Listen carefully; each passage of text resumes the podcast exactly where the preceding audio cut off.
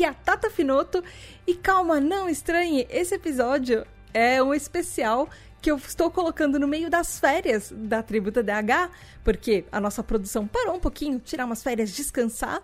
E enquanto isso, eu queria relançar um episódio que é um episódio antigo. E talvez, ouvinte, você que tá aqui não saiba, mas antes da Tributa DH surgir, eu tinha um outro podcast chamado PQPcast. O nome completo era de porquê para PQP, porque tudo começa com uma pergunta e é uma lógica meio TDAH. Tudo começa com uma pergunta e a sua cabeça dá voltas e voltas, as explicações, e aí você vai parar num lugar lá na PQP que você nem sabe onde você ia parar, você nem imaginou no começo quando você fez aquela pergunta, e essa era a ideia do podcast.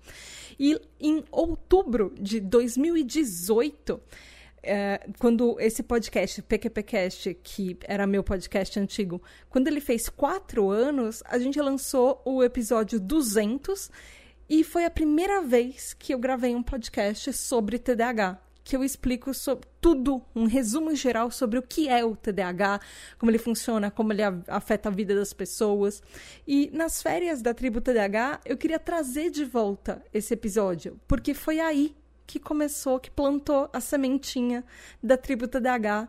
E graças a esse episódio, a tribo nasceu e nós somos o que nós somos hoje. O PQPcast acabou com, quando ele tinha seis anos de existência do podcast. Uh, isso foi agora em 2020, no ano passado. E graças a ele, a, a tribo, eu devo muito ao PQPcast de por como eu faço a tribo e de tudo que eu aprendi a fazer podcast. Então, talvez você não tenha ouvido esse episódio ainda, ele é um repost. Então, ouça o episódio, espero que vocês gostem. Enquanto isso, eu estou aqui curtindo as minhas férias. Ah, só fazendo um alerta: no episódio eu falo sobre TDAHI e na verdade a sigla oficial é TDAH mesmo. Eu acrescentei esse I por causa da impulsividade, mas ele não é a sigla oficial. Eu errei nesse episódio, eu aprendi muito desde então, mas enfim, só para caso você ouça e tá errado mesmo, talvez você estranhe, mas a gente sabe hoje que a sigla oficial é TDAH e não TDAHI, como eu falava lá. É isso. Beijos da Tata e bom episódio para você. Tchau! Você já perdeu os óculos e ficou um bom tempo procurando quando eles estavam literalmente bem na sua cara? Deixou para estudar para uma prova ou para sair para um compromisso no último minuto? Teve problemas para se focar na escola ou em uma reunião, mas ficou uma semana aprendendo sobre todos os tipos de danças no mundo? Essas são situações bem comuns que acontecem com todos uma hora ou outra. Mas para quem possui o TDAHI, transtorno do déficit de atenção com ou sem hiperatividade e impulsividade, esses cenários têm uma frequência alarmante e afetam seu desempenho na escola, trabalho e vida pessoal. No episódio de hoje, vamos falar sobre os 2 a 3 milhões de pessoas do Brasil que são TDAH, antes conhecido como DDA, o distúrbio de déficit de atenção. E como o diagnóstico pode afetar vidas permanentemente, mostrar que você não está sozinho nas suas diferenças e que é possível sim levar uma vida feliz e onde há coisas que dão certo, como todo mundo. Então, Deste lado a sensação de que você é deslocado ou que não está tentando o suficiente. E venha aprender técnicas para aumentar sua autoestima, conhecer os segredos da sua mente e, finalmente, tirar proveito das suas principais características na sua nova tribo do PQPcast. Por quê? Por quê? Por quê? Por quê? Por quê? Por quê? Por quê? Por quê? De porquê pra PQP.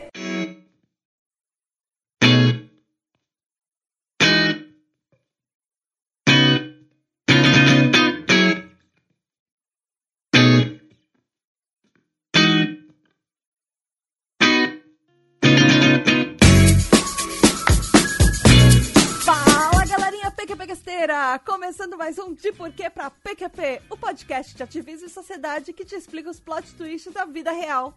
Eu sou a Tata Finoto. E eu sou a Natália Matos. E é isso aí, meus ouvintes. Finalmente, a gente vai cumprir uma promessa de quatro anos atrás, um PQPcast. A Ná, inclusive, foi uma das grandes responsáveis por me dar coragem e fazer essa pauta finalmente. Ai, nós vamos falar sobre TDAHI, o transtorno de déficit de atenção com ou sem uh, hiperatividade e impulsividade. Por que, que essas pautas não saiu antes? Porque a gente tá há quatro anos tentando contato com psicólogos e pessoas especialistas de TDAH e a gente não conseguiu. E aí, todas as vezes que a gente tentou, deu errado por algum motivo. Era para ter um psicólogo aqui hoje e não deu certo e a pauta vai acontecer assim mesmo. a gente tem tudo, a gente vai fazer a pauta. É isso. É. E nós temos uma pessoa presente que tem TDAH diagnosticado. Eu, oi, bê, prazer.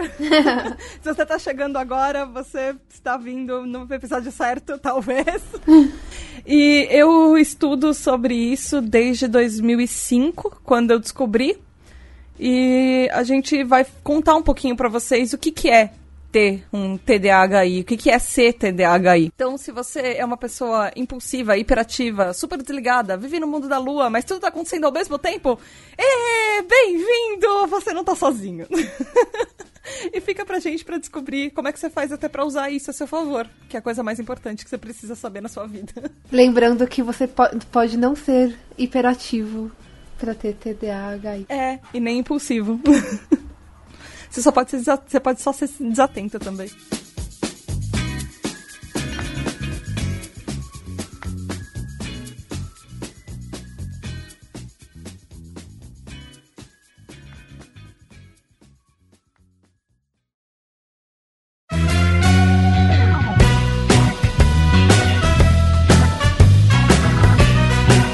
Vamos tentar explicar um pouquinho, antes de explicar o que, que é o TDAHI, Uh, é bom a gente explicar onde é que ele acontece, ou por que, que ele acontece. As pessoas que têm TDAHI ou, e outras coisas também, não só esse tipo de transtorno, é, nós temos, todos nós temos uma parte do cérebro chamado córtex pré-frontal. Ele fica aqui bem na frente da cabeça, tipo, bem onde está a testa, assim. Pensa na sua testa. O que acontece é que ele é uma parte super importante do nosso cérebro e ele é ele, se, ele demora para se desenvolver. Seu córtex pré-frontal, ele vai ficar, vai, completo uh, entre os seus 20 e 25 anos. Mas ele vai se ele vai se completando, vai, durante a sua vida, até mais ou menos essa, essa, essa fase. Tá, tá, Quando tá, você tá. vai se adaptando. Ele é tipo o dente do siso? É tipo, é mais ou menos isso. É tipo, você, ele, você vai... Na verdade, ele é assim, é tipo... Que uh, as pessoas chamam de que você juízo. vai- Que, inclusive, tem muito a ver com o córtex pré-frontal. Ele é assim, ele é tipo a sua autoestima. Você vai construindo ele ao longo do tempo. Meio que assim, até, o- aí até os 20, 25 anos. Mas ele vai mudando muito até lá. E muita coisa pode acontecer. O negócio é, assim, o, pelo que, que ele é responsável? É onde eles têm os processos mentais e cognitivos mais complexos das pessoas. Ele é responsável pela, pelo que a gente chama de funções executivas do cérebro, ou seja, as habilidades para você diferenciar os pensamentos conflitantes. Ah, as- quais as consequências futuras daquilo, ah, daquelas atividades decorrentes de uma coisa, quais os trabalhos em relação a uma meta definida, qual é a previsão de um fator, por exemplo, as expectativas baseadas numa ação que você tem, qual o seu controle social. E então ele define atenção, ele define memória de trabalho, ele de- ele define planejamento, eh, tomada de decisão, eh, ele modula comportamento social, ele é bem, eh, ele é bem importante assim para muitas coisas. Eu, eu lembro da gente estar pesquisando, eles compararem com até com freio, né? Que, tipo, o córtex pré-frontal é muito é, relacionado àquela sensação do tipo, vou fazer isso, tipo, vou virar essa mesa porque eu tô muito nervoso. E ele fala assim, não, tipo, calma, pensa a respeito. Ele Ah, te é dá, isso. Ele te dá aqueles segundos de, tipo, pensar se aquela é realmente uma boa decisão. E É. quando o córtex pré-frontal está com os freios um pouquinho frouxo, nem sempre você, te dá- você tem aqueles segundos de, de, tipo, avaliação. Então é. é quando você vira a mesa. É tipo quando você vai falar alguma coisa inapropriada num momento social que não é legal. E o seu córtex pré-frontal, quando uma pessoa é normativa, ela, esse, o córtex pré-frontal, ele fala: Não, velho, não faz isso. Isso é uma má ideia. E aí, uma Você pessoa. vai magoar a pessoa, ou É. é, você vai ser demitido. E aí, pessoas que têm alteração nesse córtex pré-frontal, não necessariamente tem esse freio. E às vezes ela mete os pés pelas mãos em situações que ela às vezes não percebeu que aquilo é uma coisa inadequada para falar. Ou que ela falou demais numa situação e as pessoas estavam, tipo, não tô ligando para você. Você tá. Ou não consegue se focar também. Tipo, ela, uhum. tudo que aparece na frente é, é motivo para começar aquela linha de raciocínio. Uhum. No final, você entrou numa loja para comprar um sapato e você é. saiu é, do shopping com dois gatos bebês, filhotes, um milkshake e nada de sapato. Nada de sapato. Exato. Então ele ignora, ele é responsável por ignorar a distração, inibir pensamento, uh, pela, a, focar a sua atenção pelo seu julgamento, por aprender com as suas experiências, é, por, até por empatia, por é, pensamentos críticos, é, controle de impulsos e emoções. Ele também controla a sua personalidade, ou seja, ele está relacionado com pessoas que são tímidas, ousadas, elas são mais abertas a novas experiências, coisas assim. Ou com a sua motivação para começar uma coisa e atingir um objetivo. Então, ele é uma parte bem importante, todo mundo tem no cérebro. Aí a diferença é quando você tem uma alteração nele. E é sobre isso que a gente vai falar nesse episódio, basicamente. O que, que acontece quando o seu córtex pré-frontal tem uma pequena alteraçãozinha, pequena, grande, ele tá num espectro, vamos dizer assim. Mas, Tata, e aí? Vamos chegar no, no episódio. vamos, vamos parar de enrolar? É. O que DDAs fazem? É, o que, que é o TDAH ou o TDAHI? E eu, acho que a, maior pergunta é por que ele não é mais DDA? Ah, então, acontece. É, é bom falar isso, porque, gente, uh, quando eu descobri sobre TDAHI, é, eu chamava de DDA, porque na época chamavam-se de distúrbio de déficit de atenção. Por causa das novas alterações e das novas siglas, e por causa, assim, pararam de chamar de distúrbio e começaram a chamar de transtorno. Então os nomes mudaram. Só que ele é uma, ele é uma coisa que tem vários nomezinhos e várias siglas. Então você pode ouvir como TDAH, que é transtorno de déficit de atenção com hiperatividade, esse DDA, que é o velho, o TDAHI, que na sigla ele só entra o hiperatividade. É, TDA, que é o que seria o transtorno de déficit de atenção, aí ele tira a, a hiperatividade e a impulsividade e THDA também, que é o transtorno de hiperatividade e déficit de atenção. Então, e assim, e se qual você é o ainda certo? Então, pergunta, qual é o certo? Então, qual que eu for... uso? Então, mas se for, inclusive, se você for de Portugal, existe um outro, que é perturbação de hiperatividade com déficit de atenção, que é PHDA. Você não, não me respondeu e então, não me ajudou calma, em nada. Então, mas aqui no Brasil, o mais comum que você vê é TDAH. Eu geralmente falo TDAHI porque para mim é a sigla que mais me representa, porque eu também tenho a impulsividade. Então, mas o mais comum que você vai encontrar é TDAH, transtorno de déficit de atenção com ou sem hiperatividade. Tá, é, ok, várias siglas, vários nomes para falar exatamente tudo da mesma coisa, que é uma deformação no córtex pré-frontal. Ou seja, ele é uma córtex pré-frontal que ele tem, que ele é geralmente um pouco menor do que o córtex pré-frontal de uma pessoa normativa. Não existem pessoas normais, mas uma pessoa que ela é mais, vai, entre aspas, socialmente dentro do, do aceito, do que as pessoas acham que é o certo. Tem um que, número maior de pessoas com o córtex pré-frontal um pouquinho maior. é, é. E assim, ele, assim como, por exemplo, o autismo, o TDAHI ele tá num espectro. Então você pode ter mais ou menos. Só que ele não. Ele. não As pessoas não costumam falar muito de espectro quanto a isso. Hum, talvez falem mais sobre intensidade. Você pode ter mais ou menos, apresentar mais ou menos esses, uh, esses critérios. Ele é uma perturbação neurocomportamental, como a gente já falou, e ele se manifesta desde a infância. Então, muita gente começa a descobrir isso quando adulto, mas o importante é você pensar nos pensa nas suas coisas ao longo, nos seus comportamentos, na verdade, ao longo da sua infância, e os tanto que os comportamentos podem se modificar ao longo do tempo.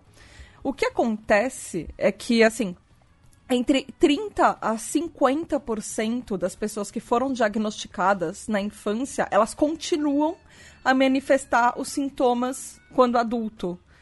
E E assim, entre 2 a 5%, uh, uh, os números, eles são meio. É, é, meio difícil, porque cada, cada vez que eu procuro um número, ele fala de população global, ele fala um número diferente.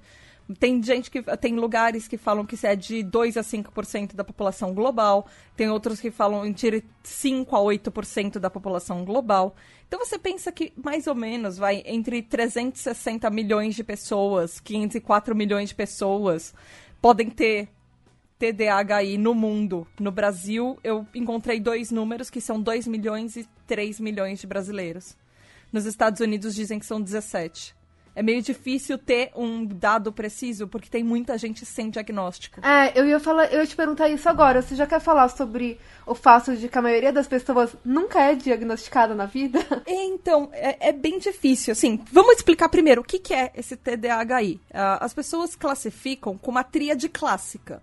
São três sintomas que não necessariamente as pessoas podem apresentar. Por isso que é difícil diagnosticar. É assim, é, é a falta de concentração, a impulsividade e a hiperatividade em excesso. Ou excesso de energia, assim. E, e aí, o que acontece? É, eu vi uma analogia que eu achei muito, muito legal. E talvez dê para explicar um pouquinho, um pouquinho para vocês como o, o, cérebro de um TDAHI funciona.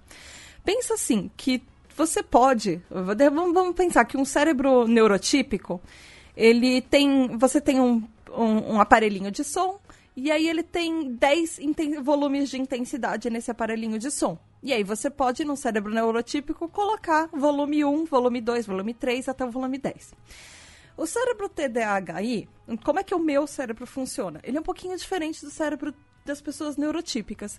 Porque ele tem. É como se ele tivesse dois botões. O, bo, o botão do volume 15 e o botão do randômico. ou seja, ou eu estou pensando coisas completamente aleatórias. Ai, meu Deus, passou um guaxinim e eu perdi a minha linha de raciocínio.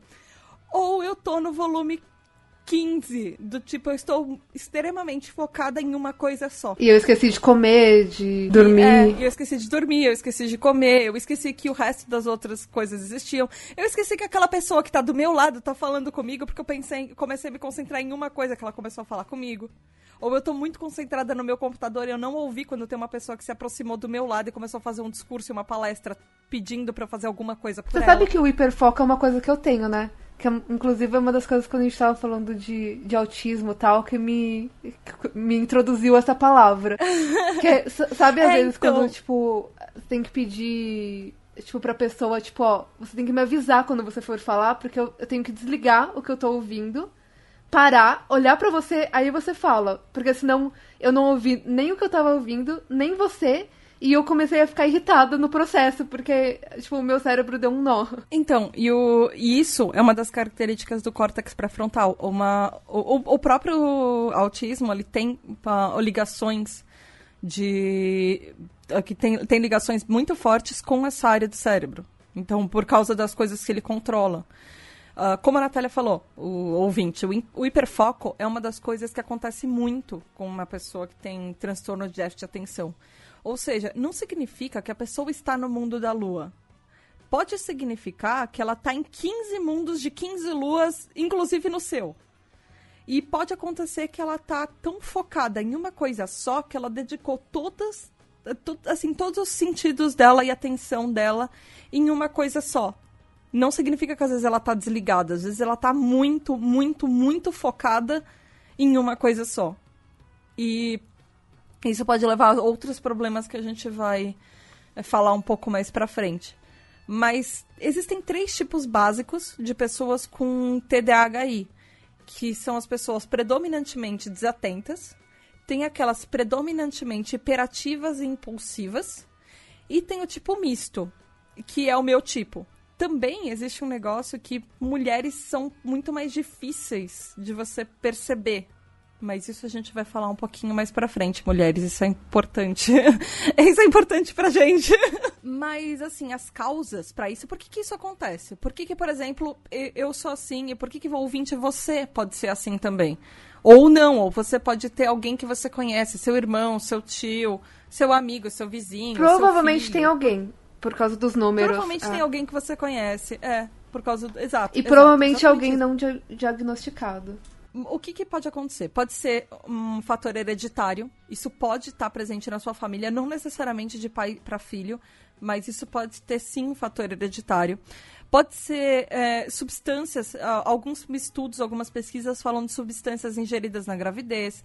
É, por exemplo, álcool e substâncias tóxicas podem afetar o feto. Ou, por exemplo, lesões no sistema nervoso central de, de uma pessoa que podem fazer com que ela fique assim. Essas pesquisas, só um parênteses, essas pesquisas que falam é, de coisas na gravidez, pra mim eu sempre fico um pé pra trás, que é a mesma coisa do autismo, assim, porque pesquisa é, em bebês é, é basicamente proibido. Aham, é, eu também, eu concordo com Então, você. Eu super então concordo é, com você. é- é a maioria da- dessas, dessas, da- da- desses, ah, deve ser, pode ser, é achismo. Você não Aham. pegou o bebê e analisou o bebê.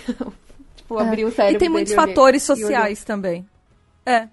O que, o que assim, basicamente, eu concordo super com o que a Ana falou, que basicamente o que acontece é, ninguém tem uma resposta até hoje por que isso acontece. E não só para TDAHI, a gente já falou exatamente isso, por exemplo, no episódio é, de autismo, a gente já falou sobre isso, por exemplo, no episódio de ansiedade. Tem algumas coisas que acontecem no seu cérebro que, que ninguém tem exatamente uma explicação. Ele pode ter fatores hereditários, pode ter fatores sociais e pode ser que ninguém encontrou exatamente uma resposta por que, que você é assim, por que, que seu cérebro é desse jeito e não de outro. Então, é, é complicado. É um pouquinho complicado. Uma outra causa é, são problemas familiares. Então, por exemplo, alguma, alguma ocorrência na sua família desde da infância, isso pode trazer consequências para o seu cérebro que ele vai se acostumando com aquelas coisas. A gente já falou um pouco disso também no episódio de ansiedade. Ele tá bem relacionado sobre com isso. Então, tem diversos fatores, inclusive fatores da que como é que você foi criado, como é que uma pessoa com TDAH foi criada e fatores sociais, isso tudo pode influenciar. Porque né, a gente está falando da formação do cérebro, porque a gente está falando de uma área do cérebro, que é o córtex pré-frontal, que ele só vai se, que ele vai terminar de se desenvolver entre os seus 20 e 25 anos. Então muita coisa pode afetá-lo, muita coisa pode influenciá-lo. Então, é, é um jogo.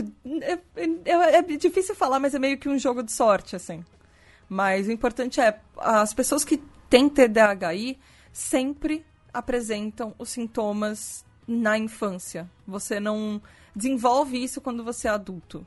Você pode perceber quando você é adulto, mas ele não começa do nada. E as mulheres que você tava falando? Então, é engraçado, que depois que eu percebi isso, que ah, em mulher é muito mais difícil de diagnosticar é, isso, TDAH. Existe um estudo de 2012, e não só esse estudo, existem vários estudos sobre trans transtorno de déficit de atenção, que mostram que, geralmente, ah, mulheres são ignoradas quando ela, quando as pessoas analisam os sintomas de déficit de atenção, porque o número de mulheres com é, déficit de atenção sem a hiperatividade e a impulsividade, ou sem uma hiperatividade e impulsividade aparentes, é, ele é muito grande. Então, o que acontece? Você pega, por exemplo, duas crianças, uma menina e uma menina.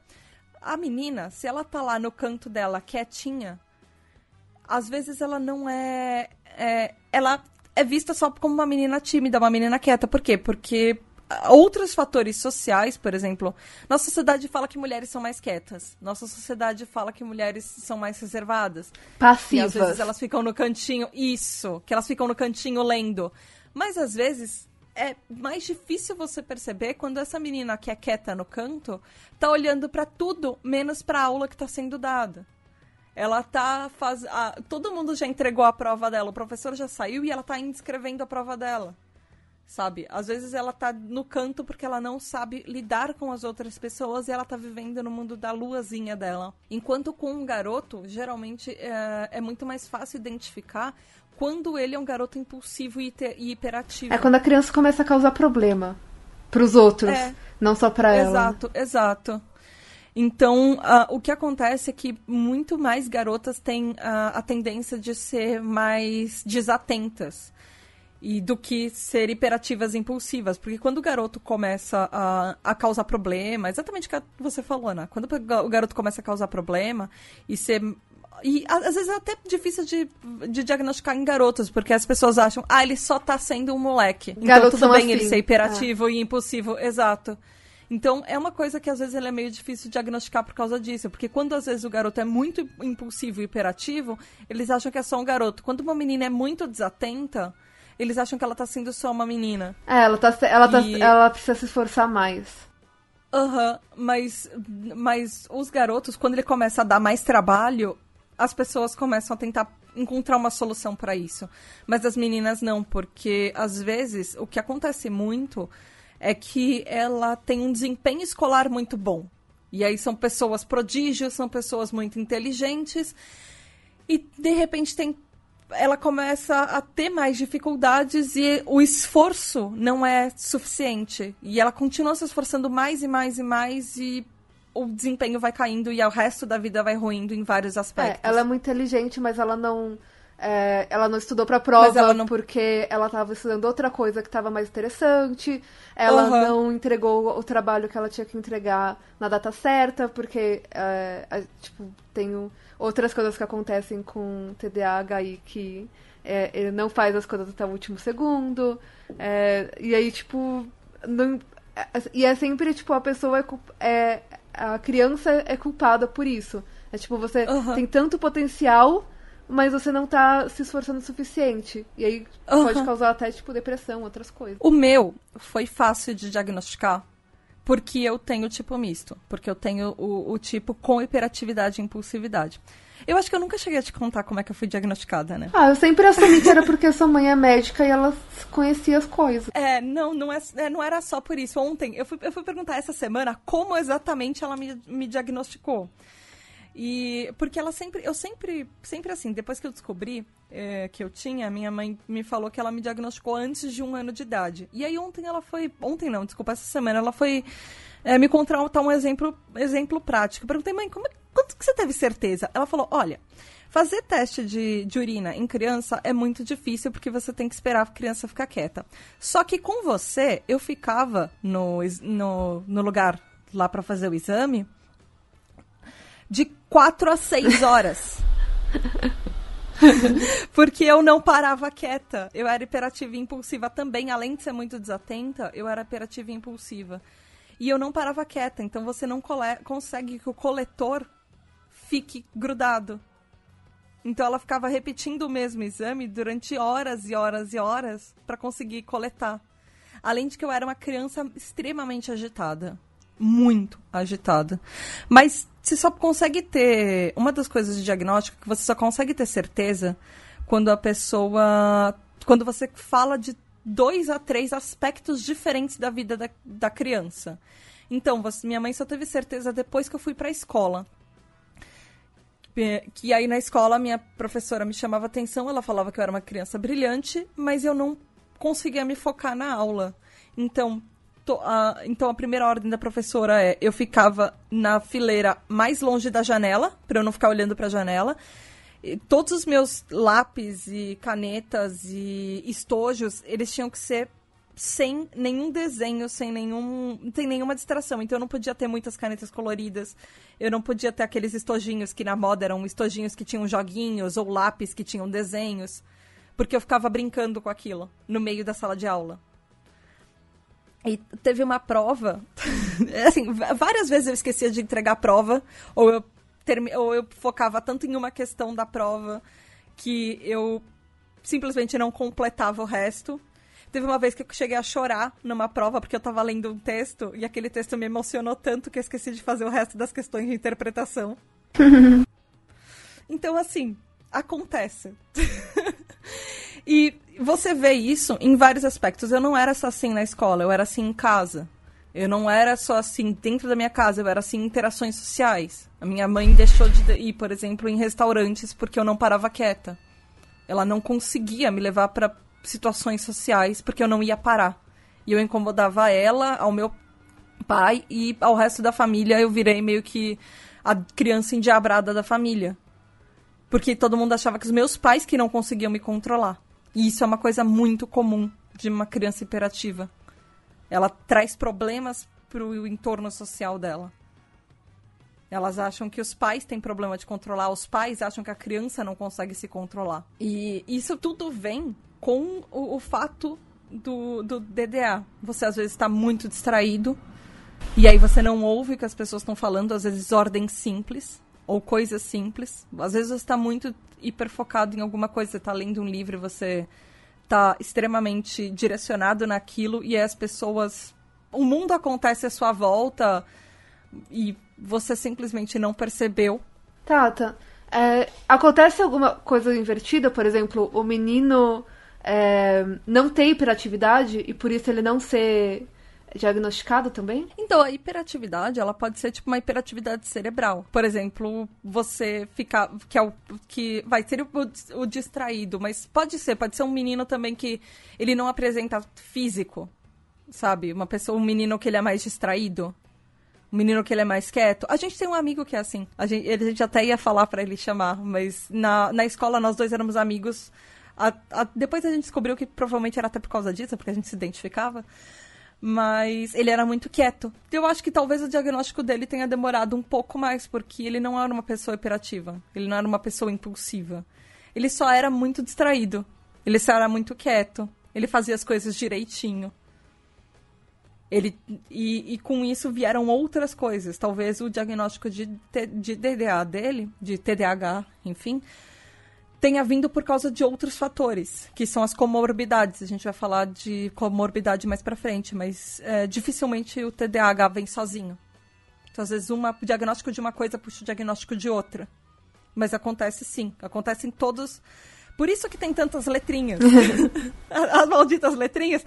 Porque você pode ter essa combinação e ser mais para um lado, mais para outro. Você pode ser mais desatento, você pode ser mais hiperativo. É. Você pode ser os dois. Eu acho que então... aqui a mesma regra da ansiedade e outras coisas até mentais vale. Tipo, ok você ser desatento às vezes. Ok você ser hiperativo às vezes.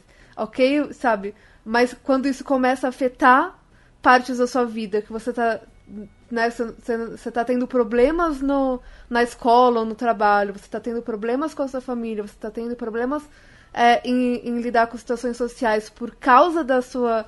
Da, por, por que você não consegue focar ou foca demais, ou por que você é muito hiperativo, enfim. É, aí você, tipo, você chega no, no, no, realmente no caso clínico, né? Uhum. Nossa, exatamente isso. É, existe, falando um pouquinho de diagnóstico, existe uh, algumas regrinhas, entre aspas, para você diagnosticar uma pessoa. Uma delas é que todos os sintomas, eles têm que ter aparecido. Algumas pessoas falam antes dos 7 anos, outras pessoas, outros estudos falam antes dos 12 anos. Talvez para garantir. Mas assim, para garantir, tem que, todos os sintomas têm que ter aparecido antes dos 12 anos. E eles têm que afetar a sua vida em mais de dois aspectos da sua vida. E você tem que ter pelo menos cinco sintomas que eles realmente causam muito problema e interferem com aspectos diferentes por no mínimo seis meses. Então, porque isso daqui não, isso não é uma coisa que você simplesmente para de ser assim, não é uma coisa que você simplesmente cura. Existem técnicas, existem uh, medicamentos, existe psicólogo, existem essas coisas, mas você vai ser assim pro resto da sua vida. Seu córtex pré-frontal foi formado assim. Você não consegue simplesmente mudar o seu cérebro. Você pode se adaptar. Você pode aprender com isso. Quando eu descobri, porque assim, uma coisa foi que a gente estava falando do diagnóstico. Uh, outra coisa foi quando eu descobri que eu tinha. E eu, eu descobri uma, muito aleatoriamente. Foi assim, uh, meu irmão, foi na época do, do Orkut ainda, meu irmão estava naquelas comunidades do Orkut, e aí ele encontrou uma comunidade de TDAHI. E aí ele estava no computador, eu estava muito perto, junto com a minha mãe, conversando com ela, e meu irmão grita assim, Mãe, vem cá ver uma coisa. Eu acho que eu tenho, te... eu acho que eu tenho isso. Minha era uma comunidade que chamava Mentes Inquietas por causa do, do livro Mentes Inquietas, que ele é focado em TDAHI. É... E, e aí eu lembro exatamente do que a minha mãe falou. Minha mãe, com toda a calma do universo, falou: Não, Fernando, você não tem isso, quem tem isso é sua irmã. e aí ela saiu e foi continuar fazendo as coisas que ela estava fazendo na vida Obrigada. dela.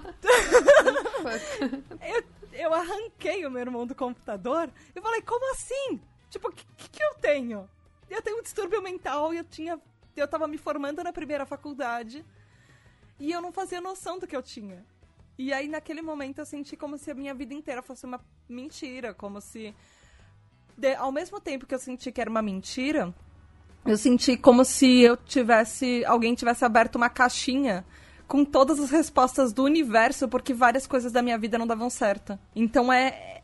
Na hora que você descobre isso, é uma coisa meio. É, é, uma, é um tumulto, assim, de, de sensações. É muito comum, muito, muito, muito comum na vida que a gente leva que é uma vida agitada, uma vida cheia de estímulos, que a gente tem. A gente tá sempre junto com o celular, a gente tá cheio, sempre fazendo 15 coisas ao mesmo tempo. É muito, muito, muito comum pessoas acharem que elas têm TDAHI. E pode ser, pode realmente ser que você tenha isso. E pode ser que você tá ouvindo isso, esse podcast, ouvinte, e você nunca ouviu falar desse negócio e de repente você tem a mesma sensação de, do que eu de, ai meu Deus, alguém me contou que eu tenho isso, mas eu nem sei o suficiente sobre isso. Eu não, nunca ouvi falar disso antes. E pode, pode ser que você não tenha, pode ser que você experimente, por exemplo, como que a gente falou de ansiedade, que muita gente tem ansiedade, mas ele não, não tem o transtorno de ansiedade. E pode ser que você realmente apresente algumas dessas coisas. Por exemplo, em meninos, Uh, tem muito problema na escola e no trabalho, enquanto em meninas, por exemplo, tem mais uh, problemas com relações sociais e relações em casa. Os meninos que, que têm TDAH, eles têm mais agressividade física. Já se você é mulher, quando você era criança, você provavelmente tinha, era mais verbalmente agressiva. Uh, no, nos meninos eram sintomas mais externos, enquanto das meninas são mais internos. Ao passo que as meninas se distraem mais quando, quando os outros estão falando, aquela sensação de você estar tá desligando porque aquilo não é interessante o suficiente para você, uh, é muito mais comum de, dos meninos interromperem os outros quando eles estão falando. Isso daí são alguns sintomas do, mais da hiperatividade mesmo e da impulsividade. E então, assim, o, os fatores masculinos são muito mais externos por causa da hiperatividade e impulsividade, por causa, na verdade, do. até do clichê que as pessoas esperam.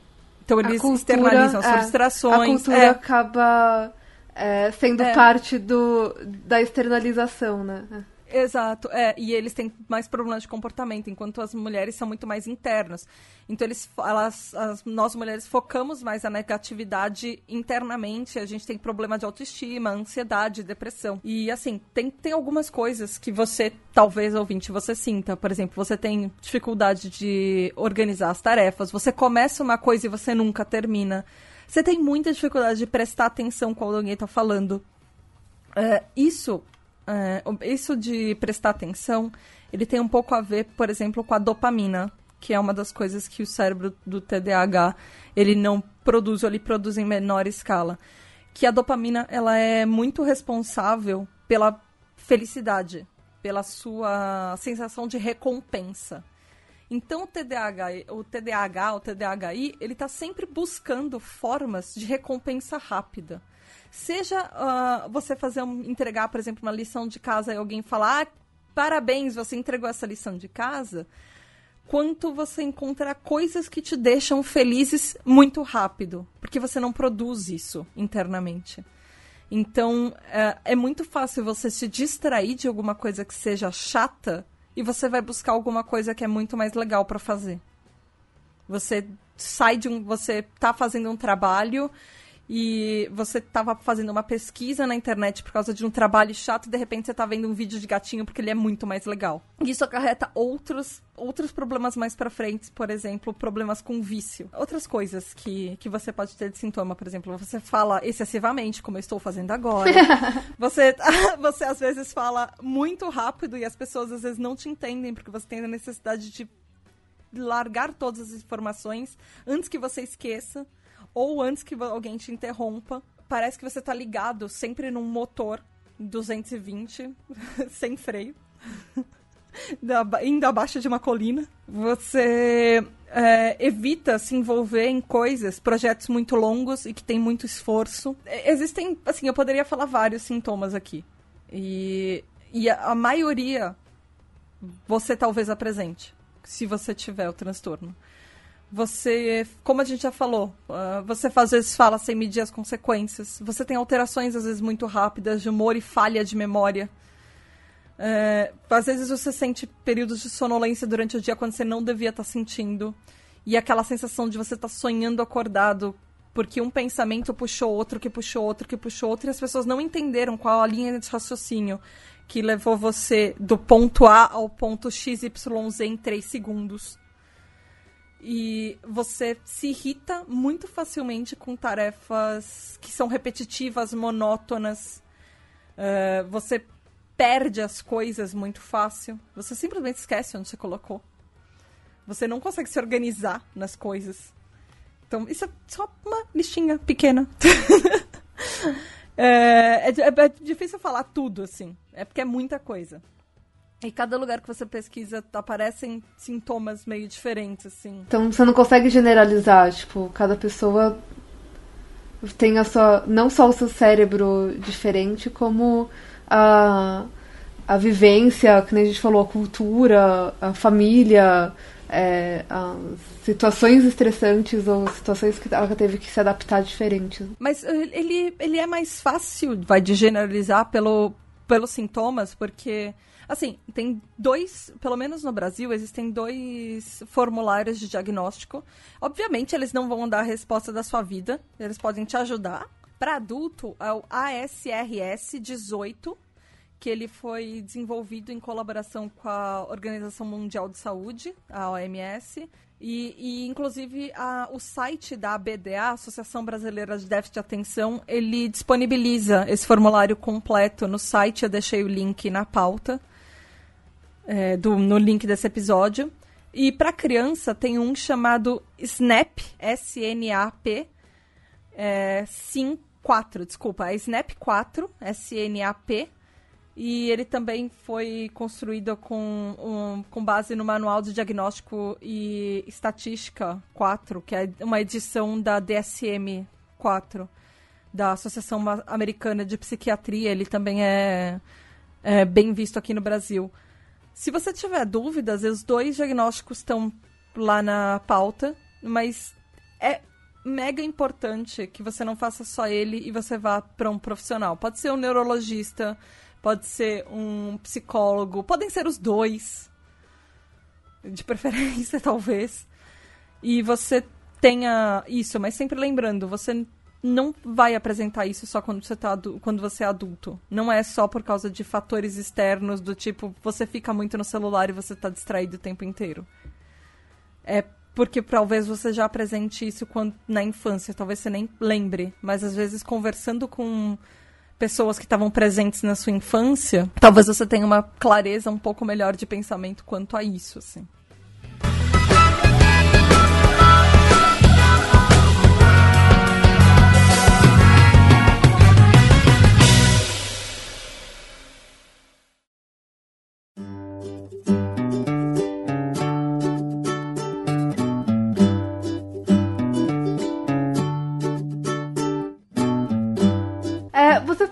Palavra uh, um tempinho atrás, eu não queria te distrair, porque já sabe. Né?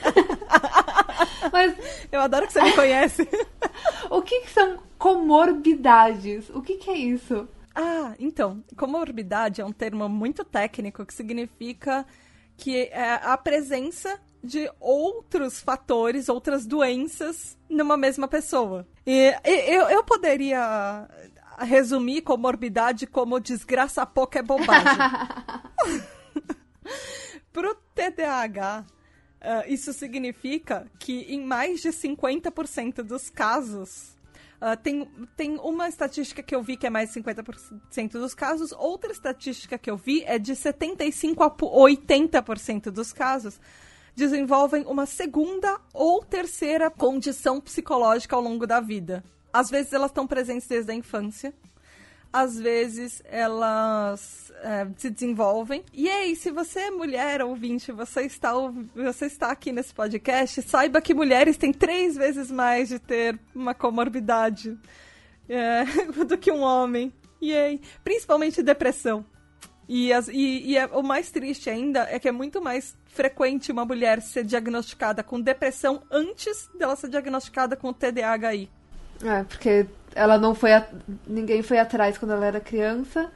ela não foi atrás quando era adulta porque ela só acha que ela não tá testando o suficiente. Se você acha que você não tá tentando o suficiente e tem falhas consecutivas na sua vida e você acredita que é culpa sua, a possibilidade de ter depressão é muito maior. Então, é frequente, assim, que ele vem acompanhado com outras coisas. Por conta, por exemplo, a depressão, ele pode vir por causa de outros fatores também. Por exemplo, uh, baixa autoestima, que é uma coisa que TDAH e tem muito. Por causa, por exemplo, da dificuldade de você iniciar e começar a tarefa. E, por exemplo, por causa daqueles fatores familiares que eu tava falando da das famílias acharem que você não tenta o suficiente, você não vai bem na prova porque você não estuda, porque você ou é muito distraído, ou porque você é muito que é agitado. É preguiçoso. exato, que você é preguiçoso.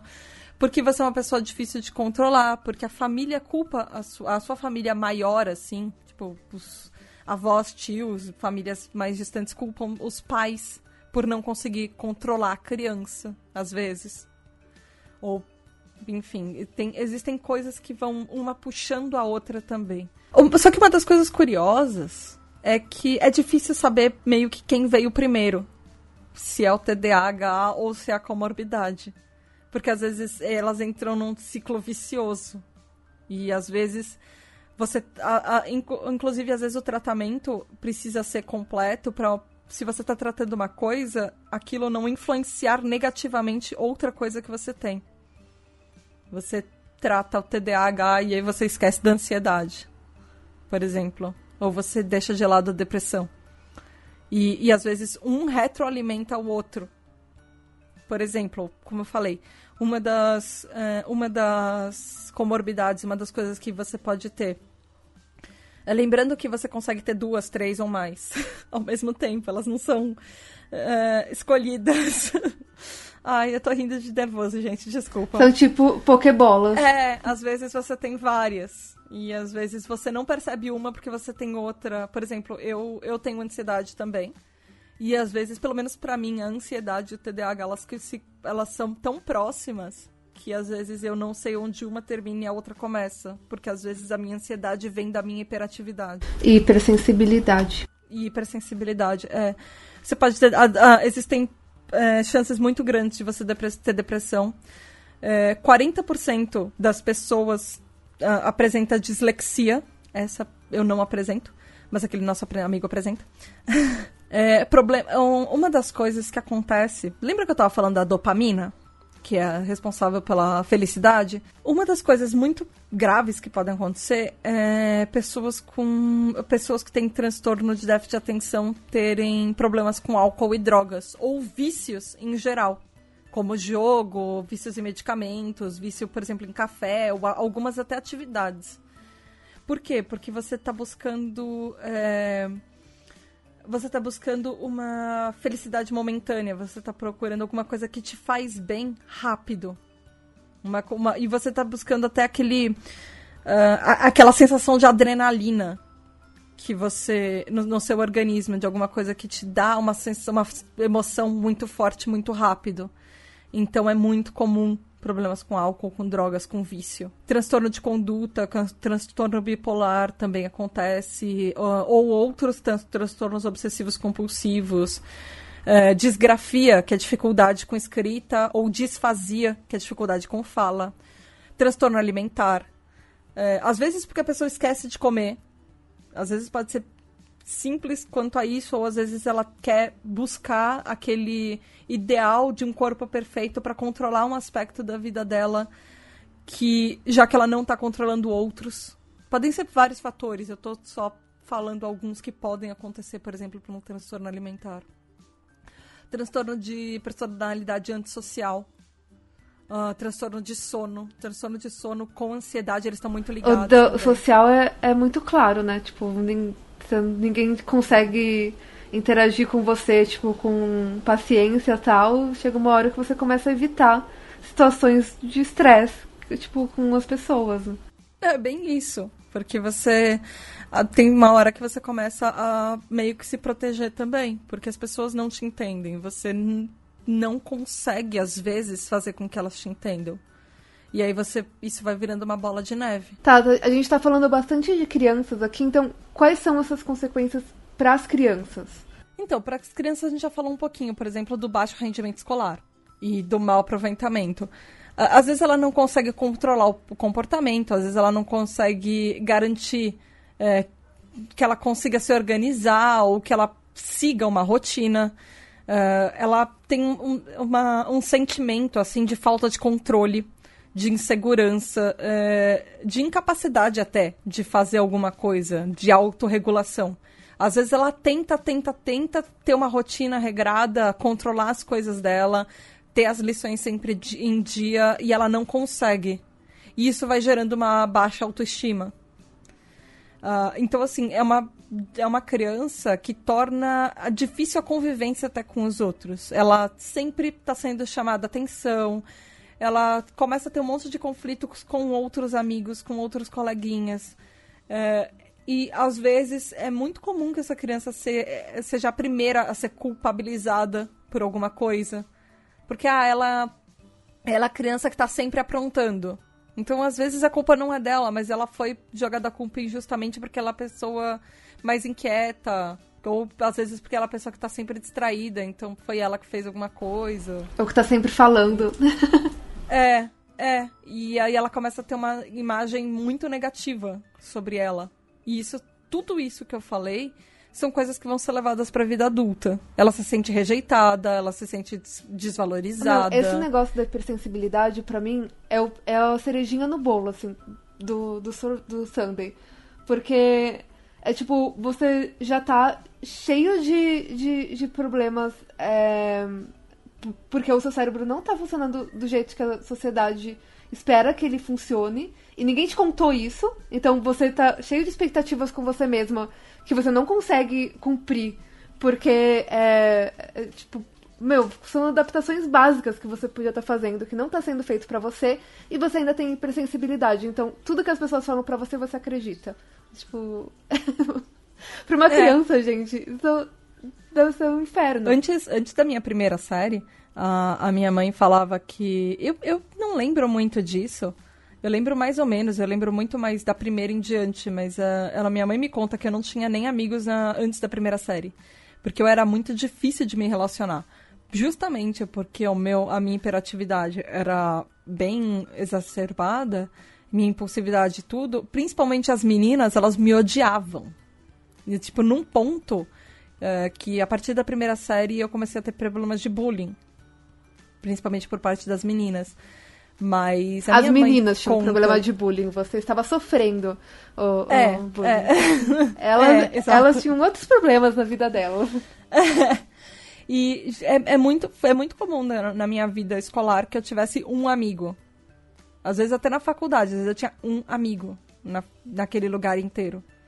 E, e muitos outros lugares, às vezes assim, eu já cheguei, já contei aqui no PQPcast que eu sofri até bullying no trabalho, porque assim, para mim algumas coisas são muito legais e eu acho que todo mundo entende sobre aquilo. Aí eu começava a falar mega empolgada sobre aquilo e as pessoas me olhavam estranho e falavam que eu era a pessoa estranha do trabalho. Aí eu parava de falar e eu parava de interagir socialmente com as outras pessoas durante meses. Porque toda vez que eu falava alguma coisa, vinha alguma patada. Porque eu falava demais ou porque eu era pessoa estranha. Isso, inclusive, em interações sociais quando adulto. Então, às vezes, eu tenho muito cuidado com quem eu vou falar e como eu vou falar. Porque eu sempre tenho aquele medo que veio até da infância que as pessoas vão me rejeitar por ser do jeito que eu sou, que as pessoas não vão me entender. E às vezes é muito comum assim, as pessoas acabam de me conhecer e às vezes elas falam: "Nossa, caramba, você fala demais. Você gosta de falar ou você não respira para falar".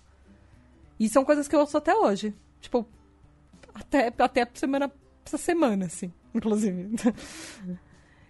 E, e o que a gente tá falando? São coisas que têm consequências. A, a família, por exemplo. É meio comum pessoas, é, famílias onde tem uma criança com TDAH, que ela comece a gerar problemas para os pais dela, não só com as outras pessoas, mas entre os pais. Porque ela gera um problema fora de casa. E esse problema entrar em conflito dentro da casa dela com as pessoas brigando do tipo, quem é de quem é a culpa? Quem que não ensina essa criança direito? É, e, e assim, Na verdade, a culpa o, foi dos os... dois que não levaram a criança para um profissional pra perguntar. é, então, mas é que tem a, os, a, os pais. É que a gente tá, a gente tá um numa, pouco. numa, numa época muito esclarecida em alguns pontos, né? Agora. Porque nos anos é. 90, 80, tipo, meu, ninguém tava falando. É, nossa, é, é muito isso, assim. Eu comecei em psicólogo quando eu tinha 7 anos de idade. E, e uma das primeiras coisas que eu fiz no psicólogo foi um teste de QI. Eu acho que pra saber se, tipo, eu realmente ia muito bem na escola ou se eu realmente tinha algum problema. Porque acho que meus pais talvez tenham ficado muito na dúvida sobre isso. Porque os professores, na minha carreira acadêmica inteira, os professores falaram que eu tinha um desempenho extremamente genial, mas Mas você sabe que hoje, em- simplesmente às vezes não conseguia fazer as hoje em coisas. dia o teste de QI é, é tido sobre como, so- só como um dos tipos de inteligência que um ser humano pode ter, tipo, de seis, de ah, vários. aham. Ah, eu tenho orgulho do meu, me deixa quieto. Não, sim, mas É uma das que eu ter, tenho você pode orgulho. ter mais de um. E o teste de QI, na verdade. verdade, não te identificou várias coisas, do tipo, Verdade, tá bom, mas ele te e ajudou a, a, a, a se focar pra você estudar o que Aham. precisava estudar, não só o que tava te deixando empolgada na hora. Tipo, te ajudou a você não deixar as coisas pro último segundo. É, tipo, tem várias coisas que, tipo, o- os psicólogos, tipo, me- psicólogo, é, mesmo na, na, naquela época, mesmo você indo, às vezes não era é, padrão, tipo, não era normal, tipo, a pessoa se aprofundar tanto pra criança. Tipo, ela, Sim. ela só vê se a criança tá, tá tipo, tá bem, tá? Aham, verdade. Então, e assim, o, o que acontece também, por exemplo, por causa disso tudo, o- os pais ah, meio que dividem algumas dessas coisas, por exemplo, autoestima com as crianças, no sentido de que eles tentam, os pais às vezes tentam ao máximo deles, mas eles continuam recebendo as críticas, eles continuam é, sem saber o que fazer. Eles sentem que os esforços deles, como, como pais, estão sem resultado, às vezes. Então, isso, tanto para a criança quanto para o pai, é, é, é, é bem preocupante, é bem complicado. E são relações que, na vida adulta, elas acabam ficando meio desgastadas às vezes. Porque ela já veio de uma infância meio problemática. Às vezes, não necessariamente problemática, às vezes pode ter sido uma infância feliz.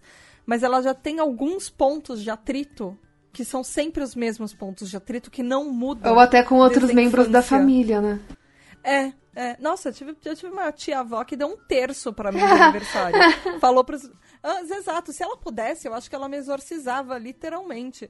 Mas eu não tô brincando. Eu sei, eu tô dando risada porque.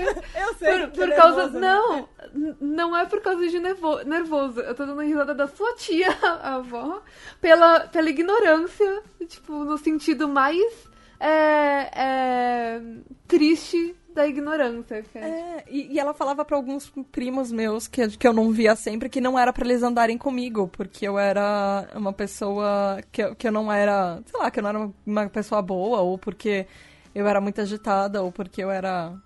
Enfim, isso acabou, tipo, na família, assim. Na família tem pessoas que às vezes eu não. Até hoje eu fico. Eu tenho uma relação muito pouco próxima, porque eram pessoas que não me entendiam na infância. E achavam que eu era um demoninho na infância. Porque era assim que as pessoas me tratavam na família. Então isso é uma coisa meio comum. E, e, assim, existem soluções pra isso, existem. É que isso é mais Existe um- psicoeducação é, com a família, Isso é mais enfim. um problema da pessoa do que da criança.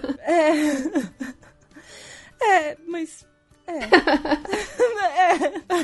Sou muito curiosa. Não, você tá mal, contribu... você tá mal contribuindo com um monte de coisa legal, eu tô gostando pra caramba. Você tinha feito... E você tinha feito umas pesquisas bem legais também. Ah, é claro, né? Mas, tipo, não que nem você, né? Criança superou, ou não superou, mas cresceu de alguma forma. Chegou na, na, na vida adulta. Na vida adulta. E agora? E agora? Porque Que- a- é o que eu sempre falo, tipo, até os 18 anos é, é culpa dos pais. Depois dos 18 anos você faz tem os poderes de fazer alguma coisa a respeito. Aí que acontece que eu, geralmente, como eu falei antes, o TDAH continua na sua infância, da sua infância pra vida adulta, e ele é só uma continuação, ele é só. é, ele.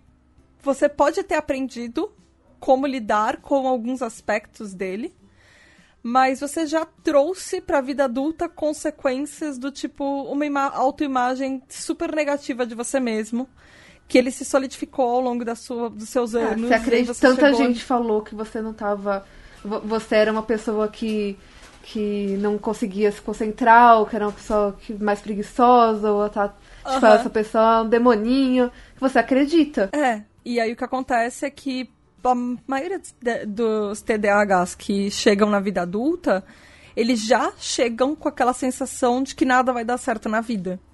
Porque muita coisa já não deu certo no resto da, da infância. Porque o, o, o, adulto precisa, né, ter isso. Já, as coisas já, já são super fáceis ser adulto, né? É. Então, assim, são pessoas que se sentem limitadas por uma coisa ou outra. Que elas não conseguem desenvolver todo o seu potencial. É, que elas têm baixa autoestima, elas têm um sentimento de menor valia, assim, que elas são deficientes, deficitárias em alguns aspectos da vida. São pessoas geralmente inseguras, que elas, elas têm aquela sensação de impotência, sabe? E de incompetência e de fracasso. Existe uma coisa que eu achei até interessante que eu achei, que é essa sensação de incompetência e de fracasso precoce. E eu achei muito, muito peculiar quando eu achei isso. Eu achei muito curioso, assim. Porque eu vi algumas palestras há algum, algum tempo que elas falavam que, às vezes, a vida de um TDAH adulto ela se desenvolve num outro patamar. Não é uma corrida, mas ele está sempre atrás. Então, enquanto ele vê as pessoas, é, assim, aos 30 anos sendo pro, é, promovidos à gerência, ou, sei lá, tipo, dando um exemplo bem... É, você acaba se comparando, né? E, tipo, por que, é, que eu não, você... não cheguei lá? É, por que, que enquanto uma pessoa da minha idade com quem eu estudei já está casado com filhos, tem a própria casa e, e tá super bem sucedido, e por que que a minha vida ruiu, meus relacionamentos familiares estão uma droga, meus relacionamentos pessoais estão uma droga? Por que, que a minha vida profissional, ela tá, parece que regredindo? Então isso é uma sensação muito, muito, muito comum, porque em vários momentos da vida de uma pessoa com DDA, uh, desculpa, com TDAH, TDAHI, enfim, uh, ela sente que a vida inteira, inteira dela ruiu e implodiu. E isso é uma sensação muito comum, que não dar certo na carreira. Porque por mais que as pessoas às vezes elogiem que você é uma pessoa genial, que você é uma pessoa é, importante, que você faz as coisas direito, porque você entrega. Quando você entrega coisas, você entrega coisas muito boas é muito comum pessoas com TDAH se verem a, com vários empregos e vários empregos curtos e com um histórico no currículo de, de vários momentos de desemprego. E aí elas não entendem muito por que, que isso acontece com tanta frequência ou por que, que parece que o padrão se repete na vida delas. Isso é uma coisa muito comum entre todo mundo, pelo que eu vejo, assim. E aí isso gera outras coisas maiores. É, por exemplo, aí talvez ela entre naquele problema que ela já tem uma propensão a vício. Então, talvez ela comece a descontar isso em alguma coisa. Em alguma coisa que ela vai se viciar e vai piorar ainda mais o problema. Ou por que, que os relacionamentos dela são curtos e não duram? Por que, que ela tem problemas de, de relacionamento? Por que, que, ela, por que, que uh, o número de pessoas com TDAH tem um número muito maior de divórcios? ou uma propensão muito maior para acidentes, porque ela não se concentra às vezes quando ela está dirigindo, ou porque ela anda na rua uh, distraído e às vezes ela sofre um acidente, ela é atropelado, ela anda de bicicleta e ela ou assim, pode ser coisas minúsculas do tipo bati o cotovelo na porta todo santo dia essa semana. Porta continuava no mesmo lugar. Então assim, são coisas desde coisas pequenas até coisas que podem realmente ter impactos muito grandes, por exemplo, grandes mais chances de pessoas com TDAH tem mais chance de demissão. Então isso cria vários problemas uh, de um ciclo. E é, uh, em vários livros que eu li, assim, eles falavam uh, que exatamente dessa sensação de que nada dá certo. De que toda a minha vida ruiu em algum momento e eu não sei como, como, como me levantar disso. E porque comparativamente, inclusive, as pessoas da mesma idade ou até pessoas mais novas tiveram muito mais sucesso em todos os outros aspectos da vida. Meu, eu gostei muito daquele TED da, da menina que falava, tipo, a, tipo, que ela não conseguia manter o emprego, ela não conseguia nem ir pra faculdade direito, mas aí ela montou o canal do YouTube que era algo para ela, que para ela significava muita coisa, e ela se cercou de pessoas que entendiam, e ela começou a entender o cérebro dela, como o cérebro dela funcionava. Tanto que ela, ela chama as pessoas de brains de, de cérebros, ela não chama as pessoas de pessoa. Aham. É, e, e aí ela, tipo, a vida dela mudou por causa disso. Tipo, meu, foi muito lindo. Eu até, tipo, é, briguei com a Tata, porque eu fui assistir isso achando que era super tranquilinho, porque eu já tinha visto alguns vídeos dela do canal do YouTube dela. E só que é um depoimento super emocional. Eu tava preparada pra sair pro trabalho, tipo, ferrou a maquiagem, ferrou tudo. Desculpa. Ah, esse, esse vídeo que a Ana tava falando, ele tá na pauta, ele chama Failing at Normal, an ADHD uh, Success Story, uh, by Jessica McCable. É uma TED Talk. Ele é muito bonitinho. Ele conta muito da vivência É, ela, pessoa. ela é incrível, a gente queria ser amiga dela. muito, ela, nossa, por sinal, gente, eu desculpa, a, a Natália me mostrou esse canal e eu fiquei compulsivamente hiperfocada. Você não sabe, você sabe que eu não dormi essa- nessa última semana quase, eu fui dormir muito, muito tarde, a Tá, semana tá. inteira por causa de assistindo, porque eram só vídeos de mais cinco minutinhos. Não, não pode. Tem que dormir. Então, nem não, eu- pode nem levar o celular sei, pro, era- pra é- cama. Era aquele problema do. é, são só vídeos de mais cinco minutinhos e eu hiperfoquei num assunto que eu Não. já tenho propensão pra gostar muito. Vo- Você, você ter propensão pra fazer isso não quer dizer que você não pode fazer algo a respeito. Eu sei, eu sei. E eu acho que a gente vai falar disso agora. Não, não vai me falar assim, ah, eu tenho TDAH e. Então, por isso que eu cheguei atrasada. É. Não, senhora. O que, que você precisa de mim pra você chegar no horário? Tipo, quantas vezes eu preciso te ligar? Quantas, quanto mais cedo eu preciso falar que a gente vai sair antes? Então, é, é, é que engraçado. É, então é engraçado porque assim, você tem às vezes o mesmo comportamento que. Por que, que a minha mãe não me contou? Porque É. ela não queria que eu Que isso usasse te isso. influenciasse, É, é. que isso fosse uma desculpa pra minha vida. Porque isso pode acontecer. Uma pessoa fala, putz, eu tenho isso e pronto, eu sou assim. Em algum momento você vai viver em sociedade, então. É que nem eu falei de ansiedade. Tipo, ah, eu, eu tenho ansiedade com pessoas, então eu vou ficar em casa. Tipo, Aham, não é assim. eu- é, não, tipo, faça alguma coisa a respeito da É. sociedade. Mas tem coisas boas, tem coisas boas, calma. É, É. tem coisas boas. Existem vantagens nisso. Não, não, TDAH não é só, tipo, o fundo do poço. Existem coisas legais. ah, do tipo, pessoas com. Pessoas com transtorno de déficit de atenção, elas tendem a pensar fora da caixa, ser mais criativas. Ela Elas- falou que ela, elas às vezes não sabem que existe uma caixa. É, exato! caixa, que caixa? Elas não é estão isso? cientes de que a caixa deveria estar lá. Porque é muito fácil você pensar, você pensar 15 zilhões de coisas por segundo. Então, às vezes, os padrões são esquecidos ou simplesmente ignorados. Então, às vezes é comum isso. E é uma coisa que eu achei, eu acho que até você me falou, Ana, é que elas são pessoas que tendem a ser mais empáticas e generosas. Eu- você que me falou isso pela primeira vez. Eu nunca tinha encontrado isso antes de fazer essa pesquisa, antes de você me falar. E eu achei muito bonitinho. Ah, sei lá, eu, eu sempre te achei empática. Mas eu nunca achei que isso fosse uma coisa, por exemplo, Vantagem? do TDAH. Ah, É, ah, tá, Não, beleza. mas nunca achei que fosse, talvez, pudesse ter relacionado. Pra mim era. É que assim, sabe aquele negócio? Tipo, tem muita gente que fala, ah, eu tenho TDAHI. Eu, desde que eu, desde que eu descobri isso. é, inclusive nessa comunidade que eu comecei a participar naquela época, comunidades do Orkut. Ah, saudade.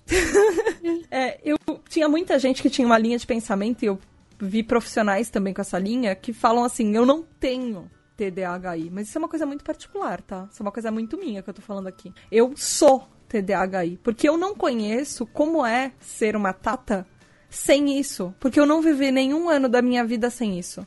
Eu não nasci sem isso. Então, pra mim, ah, tem umas coisas que, até inclusive, como o córtex pré-frontal aí controla um pouco das suas. eh, da sua personalidade, eu não, enten eu não entenderia o que não é ter isso. Então, pra mim, assim, eu sou isso. Eu sou isso e eu tenho que aprender a viver em sociedade sendo assim. Então, é, é uma coisa que eu não sabia que era uma Você já propensão, vive em mas. sociedade. A gente. Uma, um- é o que a gente tava falando. Tipo, ok, não é desculpa Não, várias é. coisas que você sabe. Mas ao mesmo tempo, existem coisas que você pode fazer, por exemplo, no ambiente de trabalho, é, no, no ambiente social, na, na família. que- exatamente isso, entendeu? Tá bom, eu não vou colocar responsabilidade só em nas suas costas. Porque assim como você jamais faria isso comigo, com várias coisas que, é, tipo, ninguém é perfeito. Então, tipo, qual que é o plano? Tipo, o que, que a gente vai fazer junto? Aham. E no trabalho, se você tem alguém que, com o seu currículo maravilhoso, com que tá sempre disposto a ajudar, que tá sempre disposto a melhorar, que nunca fala não pra nada, se você tem essa pessoa e você não tá considerando, tipo, fazer acomodações ou fazer planos pra, pra, pra, pras outras coisas que, que podem estar atrapalhando ou não, mas que, tipo, não é exatamente esse normativo da pessoa, você é um imbecil. tipo, você não tem visão nenhuma. É, que bonitinho. Então, eu achei bonitinho. Eu tô desconcertada. Mas é um- uma, uma das dicas, inclusive, que, que eu aprendi, que era pra você ajudar a controlar, é você ter pessoas que são suas âncoras no ambiente de trabalho ou na sua vida pessoal pra você. Que são pessoas que te ajudam a- nas, nos momentos que você ah, não necessariamente nos momentos que você mais precisa, mas aquela pessoa que você sabe que vai estar no seu lado quieta quando você precisa se concentrar, aquela pessoa que você sabe que vai te dar motivação pra fazer alguma coisa que você quer. Por exemplo, você me deu motivação pra esse episódio finalmente sair, depois de quatro anos, que eu tô escrevendo essa pauta há quatro anos, e por isso que ela é longa. É, é que as minhas motivações geralmente são, Tata, vai sair. É, então, exato, então, mas do seu jeito, você me ajuda, você é uma das minhas âncoras. São pessoas que às vezes. Por que, que não saiu? Tá tudo pronto. É, então. E às vezes isso é uma, até uma das, das dicas que as pessoas dão pra como você consegue controlar. Você tem pessoas que não exatamente se liga nelas pra se apoiar e elas, ai meu Deus, elas são o meu o ar que eu respiro. Ah, Mas que é elas podem te dar forças vida, algumas né? coisas. Você se É. cerca de pessoas que te fazem bem e te É, e querem não é bem. todo mundo tipo, que entende. É. Então, são você, se você se cercar de pessoas que entendem, já é assim meio próximo é que caminho andado. se alguém Não, te quer que não bem, fazer bullying. Ah, não, se alguém te quer bem, ela entende. Se a pessoa não te quer bem, você não quer essa pessoa perto de você. É, é, isso é meio que pra- básico É uma regra do ser humano, É. assim, pra vida. É. Então, só terminando um pouquinho das vantagens, é, tipo, eu achei muito, muito curioso quando eu achei que são pessoas que são três vezes mais propensas a começar o próprio negócio. Ai, é muito legal. Eu achei muito legal, porque são pessoas que, é, que começam startups, porque elas têm uma ideia muito diferente, que ninguém tinha pensado nisso antes. É, e, ao mesmo tempo, eu achei... Eu, eu parei pra pensar nisso várias vezes, mas é, são pessoas boas pra fazer coisas urgentes, que são as melhores pessoas, inclusive, pra quem tem uma, um projeto que precisa ser feito pra Amanhã. ontem. É... Que ela vai focar nessa nova ideia e vai terminar e vai entregar, porque aquilo, aquele senso de urgência ela tem. Pessoal do trabalho da Tata. ouçam isso, mas não ouçam. Não, ela vai já- ficar eu de já- madrugada trabalhando. Eu fui, não, eu fui contratada Ela precisa justamente horas fazer coisas urgentes. É. Então, trabalhar novas ideias, com novos conceitos, é, porque são pessoas que não têm. É, não tem as amarras com o amigo. Não tem esse negócio de, ah, e agora vai mudar, que droga. Não, ah, putz, agora vai mudar. Vamos, vamos nos adaptar Ok, ao então. novo, vamos começar do zero, vamos. vamos Meu, eu sou exatamente o contrário. É tipo, não, não vai mudar. Como assim? E eu vou fazer isso amanhã, porque eu estou saindo pra casa. Então, e e lidar com problemas e coisas que são muito desafiadoras. E, e também são pessoas ótimas pra se dedicar a projetos pessoais. Oi, podcast. Beijo. Dicas para controlar o TDAHI. Tem uma Natália do seu lado. Exato. Eu- Quais eu são as recomendo. outras, Tata? Eu recomendo. o podcast, inclusive, só tá funcionando porque eu tenho uma Natália do meu lado. E só funciona porque eu tenho uma Tata. Ah. Viu?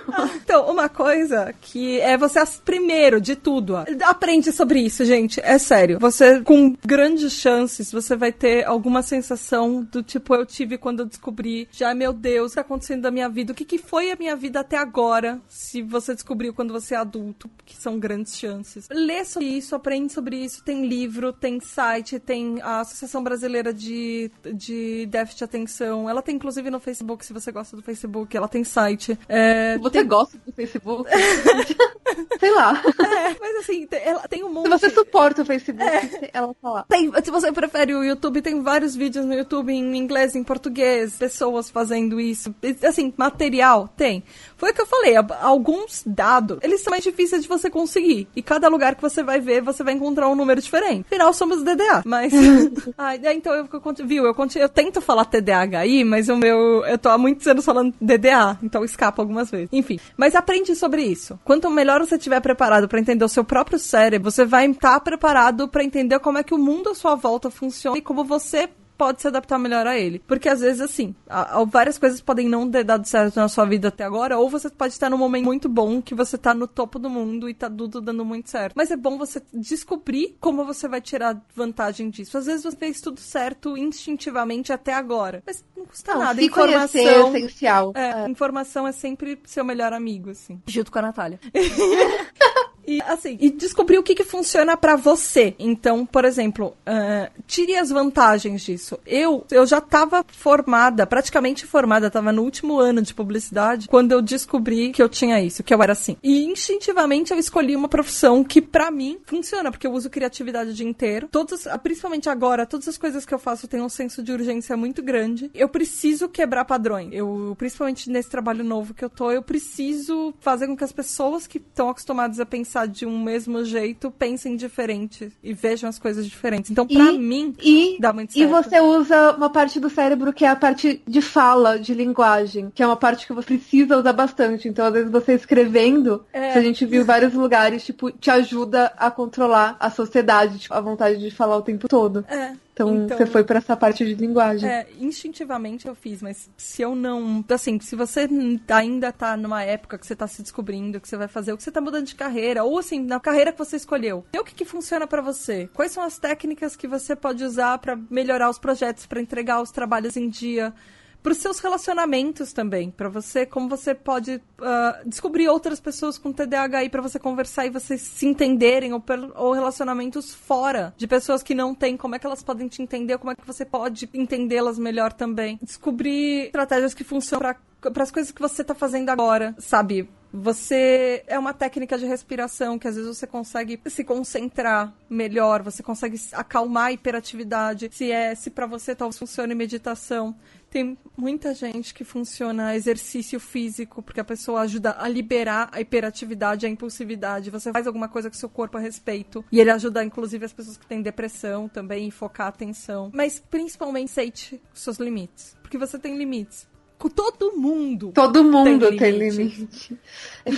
Córtex pré-frontal é, é, menor ou maior ou igual, não importa. Mas, é, mas todo mundo tem limite. E assim, os seus podem ser um pouco diferentes das outras pessoas, das neurotípicas. Mas aprende quais os seus. Até, até aqui você consegue fazer. A partir daqui, ser emocionalmente desgastante para você, pode ser fisicamente desgastante para você. Que nem eu falei, faz plano. Qual que é o, tipo, dessa maneira não vai rolar. Então o que que, que, que eu posso fazer que vai é, que vai estar tá dentro do, do que o meu cérebro, o estímulo que meu cérebro precisa, tipo, vai rolar aquele trabalho do do meu emprego, do ou o meu grupo de amigos não vai ficar na mão, enfim. Uhum. Isso, isso é uma coisa que, que TDAH tem um pouco de dificuldade de fazer os planos e executar, mas é, é uma das dicas que, que eu vi, assim. Por exemplo, ter uma agenda, ou anotar as coisas, ou fazer planos com antecedência. Você se planejar ajuda você a se preparar mentalmente para aquilo. E ajuda você a ficar até menos ansioso, você a ficar menos hiperativo quando aquilo vai chegando.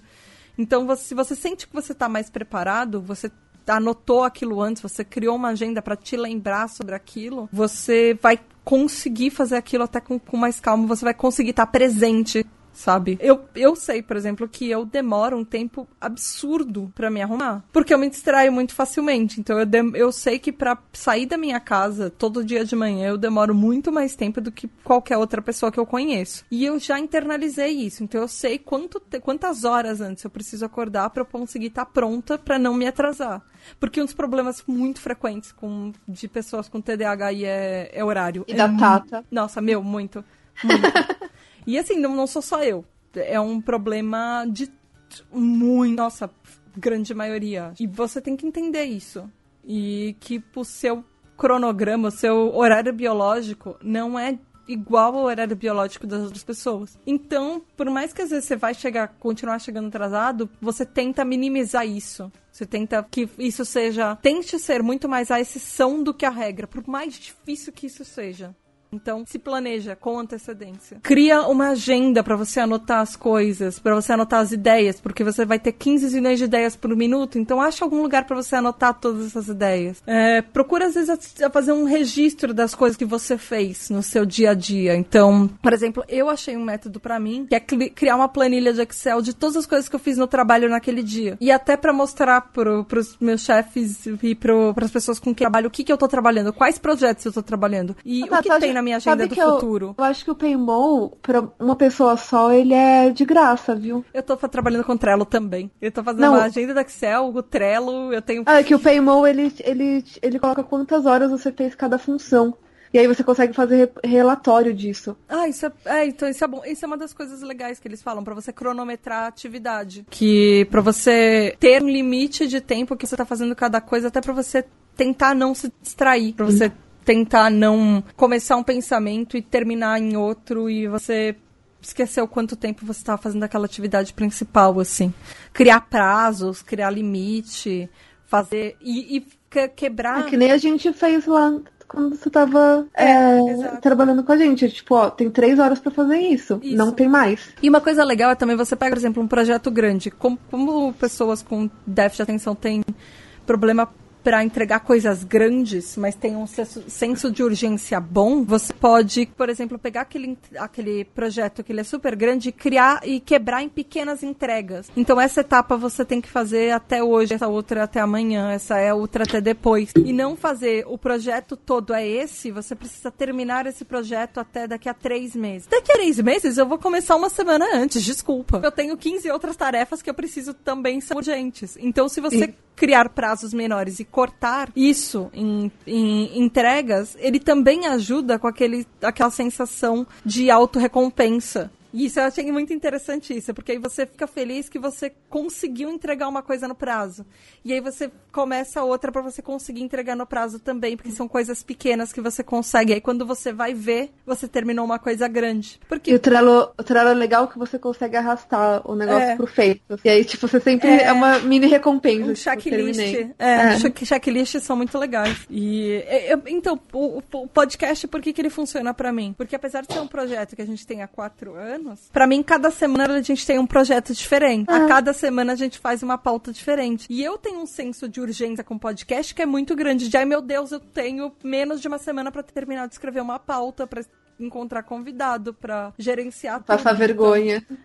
então, pra... é exato. Então, assim, eu sei que o meu prazo é isso, eu sei que outras pessoas dependem de mim. Às vezes, quando você sente que outras pessoas dependem de você, isso pode te causar uma ansiedade maior, mas ao mesmo tempo pode. A, a sensação de recompensa que você tem, por exemplo, quando a gente sabe que alguém ouve o podcast e comenta com a gente sobre isso, é uma sensação de recompensa instantânea. E é um processo muito rápido que a gente faz tudo em uma semana, praticamente. A gente tem uma agenda de meses, mas as, cada pauta a gente vai fazendo de semana para semana para semana. Por mais que às vezes ela tenha, esteja adiantada algumas semanas. Deixem comentários. Deixem comentários, ajuda a Tata a ser feliz. E a Natália também. A Natália também. Mas é, tem assim, tem várias coisas. O importante é você saber o que, que funciona para você. Criar uma rotina, às vezes ajuda. É, organizar o lugar que você tá trabalhando para não ficar uma, uma um, parecendo com que nem as canetinhas. Passou. O meu quarto parece que o furacão passou. Minha mesa de trabalho é extremamente organizada, mas e uma coisa muito muito legal, comemore todas as suas vitórias. Cada cada coisinha pequenininha que você fez, comemora. Pode ser um sucesso só para você e pode ser do tipo comemoração, tipo, ah, eu terminei isso, eu vou comer um chocolate porque eu mereço um chocolate agora. Não, não coma chocolate de recompensa porque isso é um péssimo hábito alimentar. Ah, enfim, é, mas faça alguma coisa que te deixe feliz, sei lá. Tipo, eu vou terminei isso agora, agora eu posso ver um videozinho Adote um gato. de um tipo... de YouTube. Ah. A pessoa adota um gatinho cada, ah, cada coisa legal que tem uma faz. recompensa. você vai ter uma fazenda com 101 gatos. Mas é assim, vê o que funciona para você, pequenas vitórias, às vezes você consegue, pode ser uma coisa ridícula, do tipo, terminei isso, ok, agora eu posso mandar uma mensagem no WhatsApp pra uma pessoa, às vezes agora eu posso ver um videozinho no YouTube. Pode parecer ridículo o que eu tô falando, gente, mas vai por mim, às vezes funciona. Eu, eu, eu usei essa técnica para passar em três vestibulares, de verdade. Na verdade, um eu, não, um eu passei com as notas do anterior, mas eu eu todas as provas que eu fiz, eu terminava um caderno de prova e eu comia uma bala. E aí eu, ele, aí eu já açúcar me ajudava a me concentrar até para outra é, prova, para eu não eu eu usava como mini recompensas. Às vezes funciona, você tem que descobrir o que funciona para você, mas estude sobre isso, fale com as outras pessoas sobre isso. Mas simples. Mais ou menos, mas é. Assim, seu cérebro nunca vai mudar. Existe medicamento, existe psicólogo, existe psiquiatra. Existem níveis de intensidade diferentes. Você tem que se conhecer, você tem que ver o que, que funciona para você. Se você vai usar medicamento ou não. Tem gente que precisa, tem gente que não precisa. Se você. Como o Rafa diria, procure um profissional. É, é, exato, Rafael Cerqueira do Psicocast, como ele diria, verdade. procure profissional, principalmente que ele vai te ajudar. Você não tá sozinho.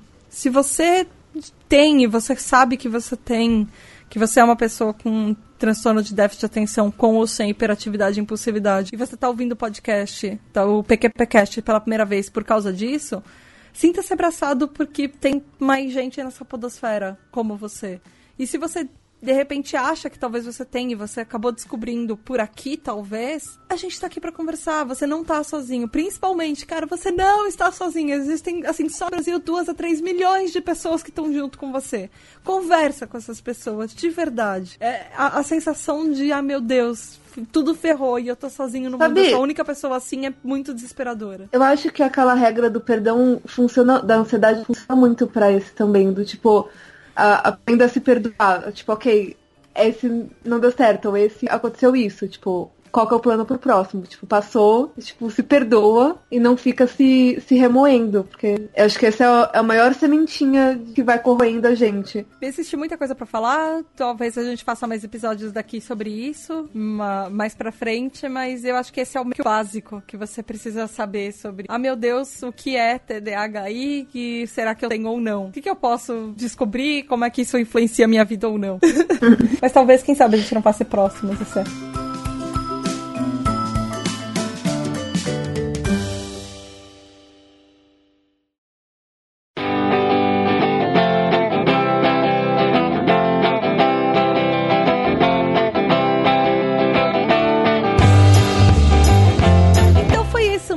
Ouvinte, se você vai se sentir abraçado, vai descobrir que tem outras pessoas no mundo que também têm TDAH como você, deixa a gente saber. Como é que faz, né? Você pode mandar e-mail para pgp.pgpcast.com e deixa suas experiências pra gente. Você conhece que tem o TDAH, ou até, tipo, outros vídeos que você é, conheça, livros que pode ajudar a gente a conhecer melhor também. Ou você vai lá na página de Porquê pra PQP no Facebook e conta pra gente se você tem alguns desses sintomas, se você tem vários desses sintomas e, ai meu Deus, quantas vezes eles acontecem por dia na sua vida em vários aspectos, assim. Ou no grupo ouvintes do PQPcast lá no Facebook também. E, e vem se distrair com a gente. Vou postar vários vídeos de gatinho enquanto você discute sobre astrofísica. Pensa no comportamento dos guaxinins na época de acasalamento.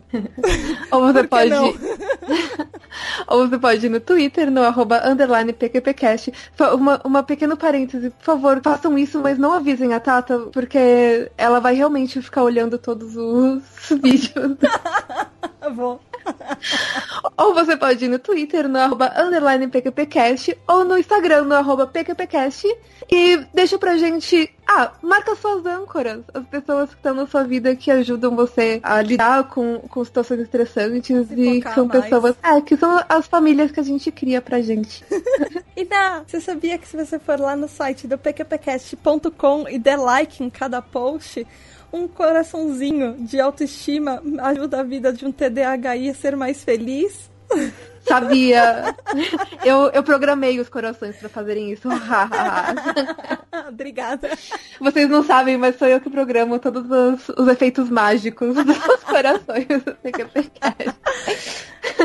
Então vai lá você também, meu ouvinte, e dê like em todos os posts, em cada post. E ajude a pessoas com TDAH a se sentirem mais aceitas. E faça com que você também entre para essa tribo e se sinta mais acolhido no mundo.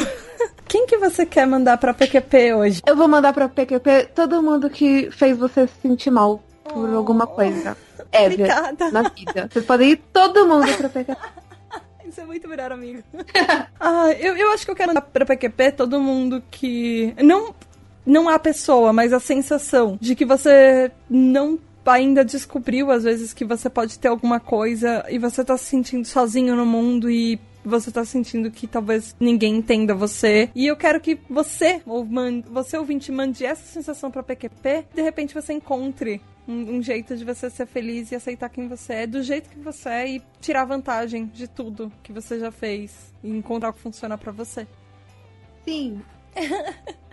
é isso aí, galera. Beijo, Tata, e até semana que vem.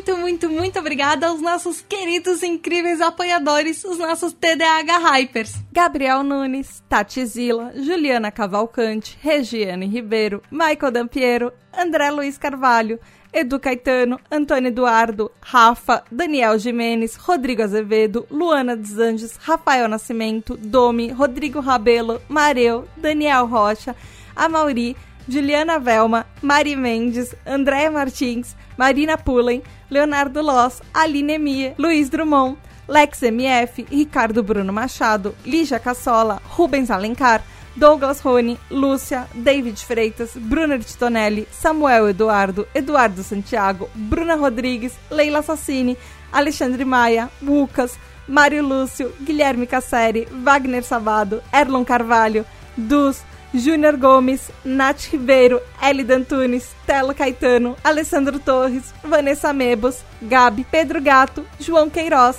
Giovana Lima, Wellington Malk, Alexandre Presuntinho, Matheus Ligabue, Gabriel Kapchak, Leonardo Cume, Abissai Santos, Luiz Ramos, Bruna Souza, Rafael Ramos, Thiago Augusto, Poliana Moraes, Kleber Moschini, Gabriel Cardoso, Aline Coelho, Natália Andrade, Juliano Consentino, Gustavo Petri, Michael França, Van Benício, Juliana Costa, Marilda, Pedro Amparo, Robinson Alves, Val Armanelli, João Furtado, Raquel Bank, Ivan Luiz, Silvia Costa, Isaac Newton, Arael Alves, Paulo Alexandre, Júnior Silva, Ivan Francisco, Ana Cláudia Espíndola, Karina Coutinho, Otávio Ferreira, Juliana Ávila, Júlia Castrup, Maia Canal, Tainá Raveduti, Rosana Amaral, Bianca Colares, Érica, Letícia Miller, Paloma Pinheiro, Rafael Feitosa, Ana Márcia de Lima, Natália Sanches, Mar, Edson de Carvalho, Thomas Versiani, Laedson de Oliveira, Ellen Pinheiro, Tabita Moreira,